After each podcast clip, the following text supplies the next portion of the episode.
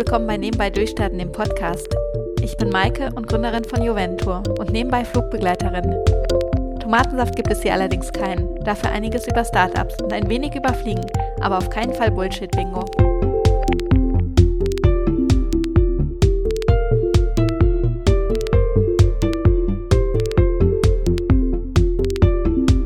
Zehnte Episode. Und äh, ist das ein Jubiläum? Ich weiß es nicht, aber es ist definitiv eine Premiere, weil es geht jetzt wirklich um das erste Mal ums Fliegen und nicht um Startups. Also wenn du äh, ein Thema rund ums Gründen erwartest, dann muss ich dich vertrösten auf die nächste Folge. Aber heute geht es einmal ums Fliegen und um meine Tätigkeit als Flugbegleiterin. Ich habe die Folge genannt, ähm, warum ich keine Langstrecke mag. Und jeder, der meinen Blog verfolgt hat, hat mitbekommen, dass ich letztes Jahr im Sommer eine Umschulung gemacht habe von der Kurzstrecke auf die Langstrecke. Ich habe jetzt seit 2003, also seit 14 Jahren, fliege ich reine Kurzstrecke und das auch immer in Teilzeit oder zumindest seit dem ähm, zweiten Jahr in Teilzeit. Und es gab jetzt das erste Mal die Möglichkeit, auf die Langstrecke zu wechseln für eine begrenzte Zeit. Ich habe davon ganz ehrlich äh, durch Zufall erfahren, weil ich hatte einen Teilzeitblock und da schaue ich nicht bei uns ins System rein. Weil wenn Teilzeit, also wenn ich in, in der Teilzeit bin, dann, dann bin ich für Joventur da, dann bin ich nicht fürs Fliegen da. Ich ähm, bin damals 50 Prozent geflogen und ähm, hatte immer die ersten zwei Wochen war ich beim Fliegen und die zweiten zwei Wochen war ich in der Firma.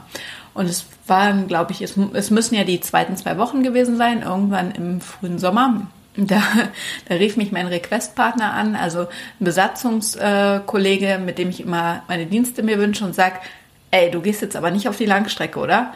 Dann zerhaut uns den Request.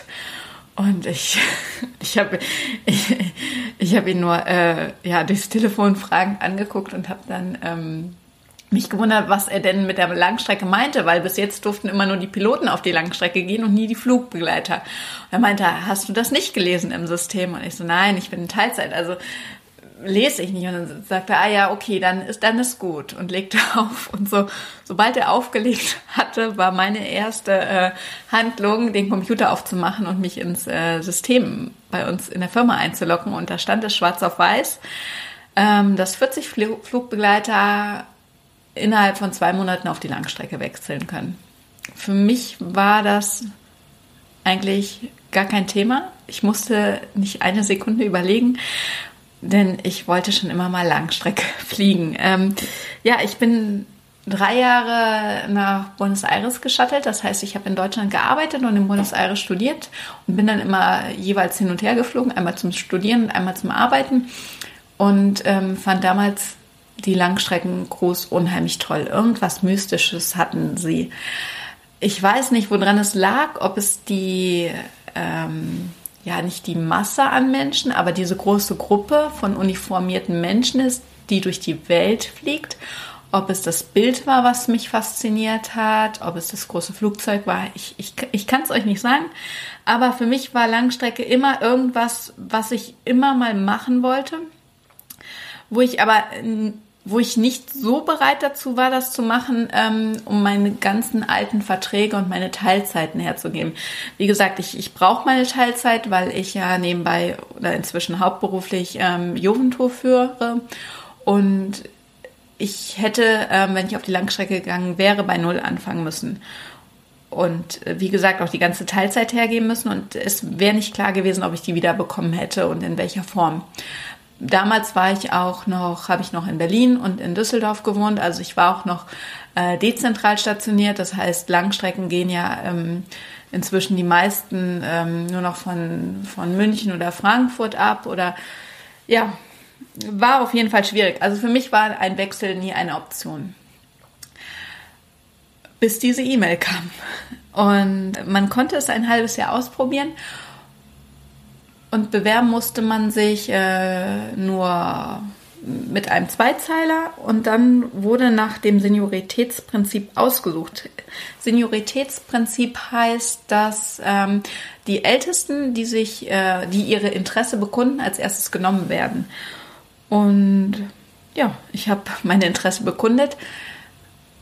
dann hat es zwei Wochen gedauert und dann war auf einmal mein Dienstplan leer und es stand Umschulung drin.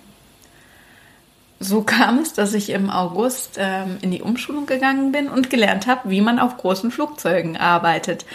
Mein erster Einsatz folgte dann am 5. Oktober nach Kanada und ja, ich habe lange überlegt, ob ich diese Folge einen Satz mit X, das war wohl nichts nenne, aber das kommt der Langstrecke wirklich nicht gerecht, weil es ist für mich ähm, einfach die Kombi gewesen, die mir nicht gefallen hat. Also ich war total begeistert und super euphorisch am Anfang, aber es gibt einige Faktoren, die für mich einfach nicht gepasst haben und die auch der Grund sind, weshalb ich jetzt nächste Woche wieder mit der Umschulung auf die Kurzstrecke anfange. Also man wird wieder komplett zurückgeschult.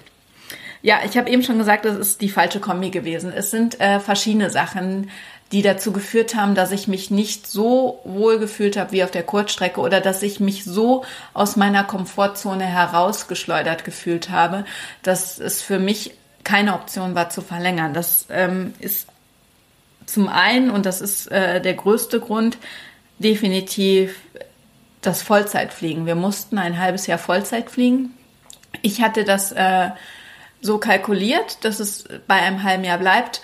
Und das war auch okay, weil nämlich bei Juventur ähm, die Steffi gerade aus dem Mutterschutz kam und ich sie wieder einplanen konnte und über den Winter sowieso das Buchungsvolumen relativ gering ist. Also im Januar wird noch viel gebucht, aber es war auch der einzige Monat. Aber ähm, alle anderen Monate war ich entbehrlich, sage ich mal so. Ja, aber trotzdem ähm, habe ich gemerkt, dass ich kein, nicht mehr in Vollzeit fliegen kann, weil Jorentour einfach schon so gut entwickelt ist, dass, ähm, dass ich da mehr gebraucht werde. Der zweite Punkt ist das sogenannte Shuttle. Also ich war nicht in Düsseldorf stationiert, wo ich äh, wohne, sondern ich musste immer mit dem Flieger anreisen zu meinem Abflug. Und das war einfach ein Stressfaktor, den ich auch nicht mehr kannte. Wenn Ferien sind, sind die Flieger voll. Da muss man schauen, mit welchem ähm, Flugzeug man mitkommt oder das, ob man doch mit der Bahn fährt oder, oder mit dem Auto. Und das ist einfach ähm, ein Faktor, den ich nicht äh, haben möchte, bevor ich für zwölf oder 14 Stunden in den Flieger steige oder nach 14 oder 12 Stunden aus dem Flieger wieder heraussteige. Das ist einfach Stress, der für mich in dem Fall unnötig war und den ich auf der Kurzstrecke nicht habe. Ja, dann kam noch, noch etwas dazu, was äh, wofür die Langstrecke aber definitiv nichts kann. Aber ähm, die meine jetzige Airline und die Airline, wo wir ausgeliehen waren, die hatten das so geregelt, dass äh, bei dem einen unbezahlten Urlaub ist und bei dem anderen der ähm, ein Arbeitsvertrag geschlossen wurde, also keine Arbeitnehmerüberlassung und dadurch wurden meine Steuerklassen vertauscht. Das heißt, ich habe das äh, von dem von den sechs Monaten drei Monate Gehalt in Steuerklasse 6 ausgezahlt äh, bekommen, was auch nicht revidiert werden konnte, weil, äh, weil es nämlich am Jahresende war und weil das Jahr dann abgeschlossen war. Also finanziell war es irgendwie auch nicht so toll, wobei ich jetzt das Finanzielle nicht über die Erfahrung setzen möchte. Was mir auch nicht gefallen hat, war die Größe der Crews und die Vielzahl der Mitarbeiter. Das war mir alles zu groß. Also ich fliege ja, wie gesagt, schon 14 Jahre bei einer kleinen Regional-Airline und jeder kennt jeden und ich schätze das. Du kennst zwar auch alle Kollegen mit allen Macken, aber das macht sie liebenswert und ich habe mich auf der Langstrecke oftmals alleine gefühlt. Ich kannte nicht so viele Leute und bis du die kennengelernt hast, hat es etwas gedauert. Und wenn du dann dich nicht direkt am ersten Tag verabredet hast, irgendwo, äh, zum Beispiel bei fünf Tagen irgendwo in China und nicht irgendwelche Nummern ausgetauscht hast, dann kam es wirklich oft vor, dass du diese Kollegen erst wieder beim Abflug gesehen hast. Und das war nichts für mich. Ja, und dann waren da noch die durchzechten Nächte. Das war definitiv auch nicht mein Ding. Vielleicht bin ich auch einfach zu alt, um äh, nach 14 Jahren auf die lange Strecke zu gehen. Aber ich habe wirklich mit dem Jetlag gekämpft und das hat mich manchmal umgebracht. die Flugzeit an sich ist viel, viel geringer auf der Langstrecke. Also die Zeit, die du im Flieger bist, von den Stunden her, ist wirklich nicht viel. Also du fliegst irgendwo ähm, 10, 12 Stunden hin, bist dann aber auch schon manchmal echt drei, vier Tage vor Ort und dann halt 10, 12 Stunden zurück. 24 Stunden in zwei Tagen mache ich auf der Langstrecke in, äh, ja, manchmal auch in zwei Tagen, ne? Ähm, also in zwei aufeinanderfolgenden Tagen, da wo du bei der Langstrecke halt einfach, äh, ja, drei, vier Tage Pause zwischen hast. Aber ich habe immer diese diese Ruhezeit gebraucht, um irgendwie wieder meinen Körper zu regenerieren. Ich bin manchmal nach Hause gekommen und ich konnte nicht mehr. Ich war fix und fertig, obwohl ich mich körperlich nicht wirklich betätigt habe. Ja, gut, ich bin durch den Flieger gerannt, aber ähm, ich glaube, ich habe mich gefühlt wie nach einem Marathon und ich habe dann wirklich manchmal zwölf Stunden durchgeschlafen, morgens, mittags, abends. Ich stand neben mir. Ähm, das war auch nicht meins. Und was halt auch noch dazu kam, waren die, war dieses Etappenschlafen. Also du wusstest jetzt, jetzt kannst du zwei Stunden im Flieger schlafen und dann musst du wieder wach sein. Jetzt kannst du mal zwei Stunden vorm Abflug schlafen und dann musst du wieder wach sein. Ähm, leg dich noch mal kurz zwei Stunden hin, damit du abends fit bist.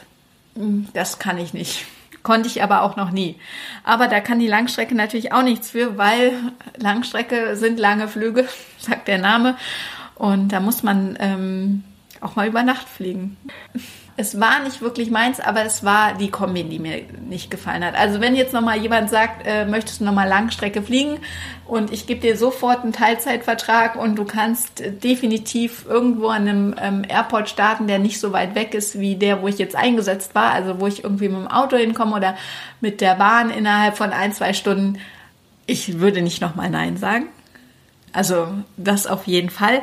Ich würde es auch immer wieder machen, aber ähm, halt nicht in der Kombi, wie es jetzt so war. Das war für mich einfach ähm, nicht länger möglich als sechs Monate, was aber auch von vornherein klar war, dass es bei diesen sechs Monaten bleiben würde bei mir und ich den Vertrag nicht verlängern würde.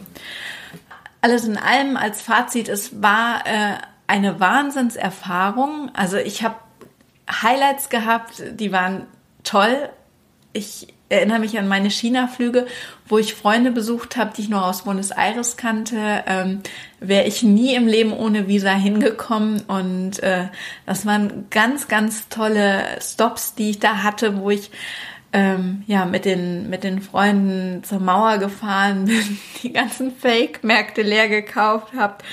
Ähm, chinesisches Essen in irgendwelchen ähm, Kellerrestaurants äh, gegessen habe. Also es war es war echt toll. China war definitiv mein Highlight Nummer eins. Mein Highlight Nummer zwei war Indien und da möchte ich nochmal einer Kollegin wirklich danken, dass sie mich damals mitgenommen hat. Ich weiß nicht mehr ihren Namen, aber es war einer meiner ersten Flüge. Ich glaube, es war der dritte Langstreckenflug bei mir und wir sind nach Indien geflogen und dann hat sie mich nach Old Delhi mitgenommen und äh, das war ein Kulturschock. Wir waren im Fünf-Sterne-Hotel und dann auf einmal waren wir im tiefsten Indien und ich stand nur kopfschüttelnd ähm, oder ich saß nur kopfschüttelnd in der Rikscha und dachte mir, wo bist du, was machst du hier? Und äh, vier Stunden später stand ich schon wieder in der Business Class von einer großen deutschen Airline. Also diese Gegensätze waren total faszinierend, aber auch gleichzeitig oftmals schockierend. Highlight Nummer drei war natürlich meine Familie in Südamerika besuchen. Ich hatte tatsächlich einen einzigen Flug nach Südamerika und äh, habe mich dann verabschiedet von der Crew und bin äh, zu meiner Familie nach Uruguay geflogen und das war wunderschön. Und Highlight Nummer vier war natürlich Skifahren in den Rockies über Weihnachten. Da danke ich meiner Schwester, dass sie mitgekommen ist und mich Weihnachten nicht alleine gelassen hab, hat. Und wir hatten eine super schöne Zeit. Und ähm, ja, ich kann immer noch Skifahren, habe ich festgestellt. Also alles in allem äh, viel Erfahrung. Aber ich muss sagen, ich freue mich jetzt wirklich wieder auf die Kurzstrecke. In einer Woche geht die Umschulung los. Und äh, ich hoffe, dass ich ganz viele Kollegen wiedersehe und ähm, ihnen von der Erfahrung berichte. Und ich kann jedem Mut machen, das einfach mal auszuprobieren, über seine Komfortzone herauszugehen. Und einfach, wenn man merkt, es ist nichts für einen, sich die Option offen zu halten, wieder zurückzukommen. In dem Sinne, ähm, Happy Landings und wir sehen uns auf Linie. Bis dann.